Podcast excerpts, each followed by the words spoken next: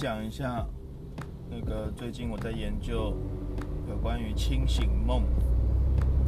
这个东西的一些心得。啊，清醒梦呢是意思就是你在做梦的时候你是清醒的，清醒的意思呢就包含了你是有意识的，就是你知道你在做梦。那有清醒梦呢，有两个阶段，就是第一个是你知道你在做梦，第二个就是呢，因为你在做梦而的现实是完全是控制在你的脑中的，所以在你在发现到你在做清醒的梦的时候呢，你就可以控制自己的梦境。那这件事情很有趣啊，就是说，当然不就是很像那个嘛，全面电影全面启动，对不对？然后我后来发现一件事情啊，这个清醒梦这个概念呢。其实并不是一个比较心灵面啊，或宗教面的东西。其实，呃，呃，史丹佛大学呢，一直有一位教授呢在研究这个清醒梦对于人类的影响。那我最近呢就买了这本书，他写的这本书来看。虽然我觉得这个书的那个封封面的标题好像叫做什么？还有一个副标题，什么叫做“今晚就进入全面启动”，我觉得有点标题杀人，因为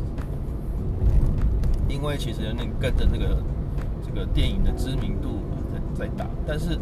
但是呢，所以所以你可能看到这本书的封面，在书局里面看到，或者在网络上逛到的时候，你可能会觉得是那种有点像伪科学的那样子的的的东西。但我后后来发现呢，其实啊，这位教授呢做了很多啊，用科学的方式去验证到底清醒梦是不是真的。例如说，清醒梦到底是不是呃人所宣称他有做清醒梦，可他其实没有。他怎么验证这件事情？那细节我就不讲。总而言之，言而总之，嗯，清醒梦应该是一个一个嗯已经被人类使用很久，但是其实并没有很有。一个指导原则的的的那个的一个人类活动，啊，很多的创作者、科学家或是艺人呢，都会都曾经用过，宣称他们透过清醒梦的状态的状态呢，去得到灵感，或者是呃等等等等的东西。那只是说呢，这位教授呢，呃，透过几十年的研究呢，然后给出了一个指南，让大家去。想说，让大家给个给一个建议啦，就是说，嗯，如果你想要做清醒梦的的话，你会需要做哪些事情？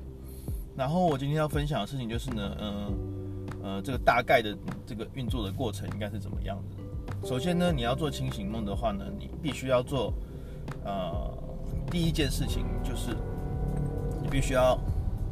尝试的理解你现在正在做梦。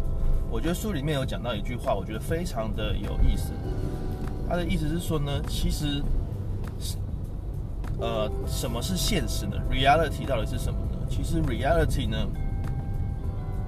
是建构在呃每一个动物的脑中，对吧？因为我们有我们的知觉，有我们的五感嘛，对不对？然后那些五这些感知呢，会在你的脑中形成你对这个世界的的一个。就是你认知这个世界的真实的 reality，那么这也就是说，这每一种脑脑子呢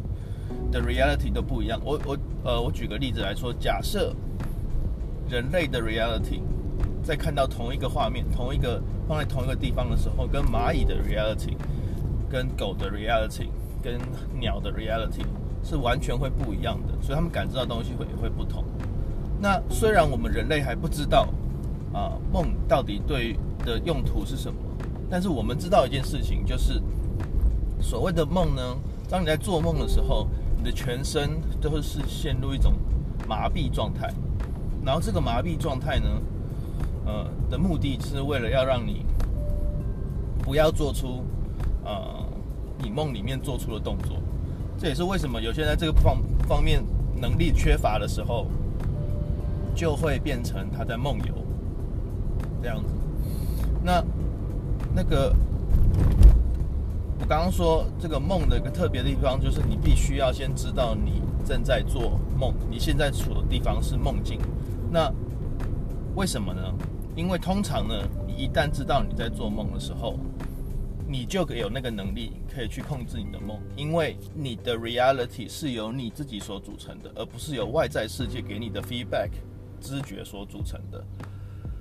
所以其实很很重要的事情就是这样的，就是说我跟自己看起来最重要的事情是你必须要知梦，这样子。那知梦的第一步的要练习，就是你开始要能够记住你的梦境。为什么要记住你的梦境呢？因为记住你的梦境的重点是你能够发现梦境的 sign，梦境的像的征兆。就是说每个人啊在做梦的时候呢，通常都会有一些迹象告诉你哦，这是一个梦境。例如说，以我而言，我在做梦的时候，常常会碰到一个状态，就是呃，不同时期面呃认识到的人就混在，他们就混在一起，他们是不可能认识的。在梦境里面的情况底下，你如果不知梦的话，你你你不会你自己不会去反反思说，诶，他怎么会在这里出现？这样子，或者是我常常会。呃，经过一个我从来没有去过的海滩，可是我常在梦里面梦到它。然后我知道这是梦境的象征的时候，我下次看到这个海滩，或是下次看到这些奇怪的人的朋友的组成的时候呢，我就可以知道我现在在做是梦，我现在在看到的东西是梦。那么接下来就可以做清醒了，这样子。呃，我现在的状况是呢，书里面说呢，你。要做清醒梦，就是控制自己的梦境的话呢，你首先的前提条件是你必须要能够，呃，每每一个晚上你做的梦呢都可以回想得起来。那我现在在挑战这个部分，我觉得应该，我书里面是不是讲这个数字我有点忘记了，可是他好像说，呃，如果你能够连续十个晚上都记着你记记住你的梦境的话，那么就可以开始啊、尝试做清醒梦。现在在做这件事情，但我发现其实呢，这里也里面也有蛮多的小技巧要处理的。例如说，嗯，呃，首先你要你你要你要记得自己的梦境本身就要有一些仪式。例如说，书里面推荐的是梦境的笔记，因为你醒来的时候，你不能马上回到你的现实世界，你必须回味一下你的梦境，然后把它记录起来。这样子你才有办法知道什么是梦境的征兆嘛，要不然你记不得，你怎么知道征兆是什么呢？所以这个回想起来其实需要一些时间。然后另外一个东西就是，人其实在睡觉的时候，并不是每个时段都在做梦啊。例如说，大家可能会知道，就是说 REM 嘛，对不对？就是快速眼动期才是睡觉的时，才是做梦的时候。但 REM 在一般的八小时睡眠里面呢，有一个特征就是。刚睡觉的时候的第一个 REM 的时间会比你快要醒来之后的的那个前的那个 REM 的时间短，非常的多。一般来说，如果你睡八小时的话，最后一个 REM 就是快醒来的那个 REM 会长达一个多小时。那想当然了，如果你想要知梦或者是想要做清醒梦的话，那你就必须要尽量的把你的专注力放在最后一个 REM 对不对。那这个就很吃，就是睡眠的品质啦。然后我举个例子来说，比如说有些人他可能没有办法，就是比如说他上班时间跟他的起床时间很靠近的话，那么他就必须要调配自己的一个呃时间，去想说，诶，那我要怎么样有一个睡眠的节奏，可以让我呃在记录我的那个长 REM 期的的那个梦境等等等等的事情。其实，其实我觉得，嗯。其实也不简单，对不对？然后我觉得你不妨把它想象成这样子，就是有一点像心灵的生酮饮食，就它还不是一个很普世都认知到的科学的，我只能说它假说吗？我觉得好不到，好像不到原这个定律啊的这个等级，它算是一个假说，就像我们对于冥想啊、静坐啊。啊等等东西是尚未算是非常科学的东西，但是它已经被证实，很多人都可以进去到这个状态。所以呢，我觉得不妨抱着这个心态去了解一下啊、这个东西，这个这个领域来做什么。也许你也可以啊、透过啊、做清醒梦得到呃最好的体验。呃，我想最好的体验好像有点怪啊，但是我的我的意思就是说。你仔细想哦，如果你这样做的话，是不是你就拥有了世界上感官体验最好的游戏机？你是不是